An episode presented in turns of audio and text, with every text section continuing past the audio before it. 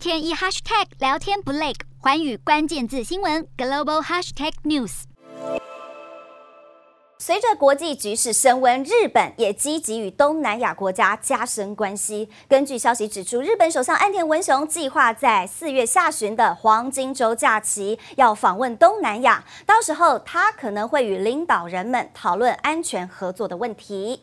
而且这一次的访问刚好是与泰国建交一百三十五周年，因此岸田文雄将会晤泰国总理帕拉育。而面对俄罗斯入侵乌克兰以及中国在东南亚地区势力日益强盛的情况之下，预计岸田文雄在这一趟访问行程中将会寻求与东南亚实现自由开放的印太地区合作的愿景。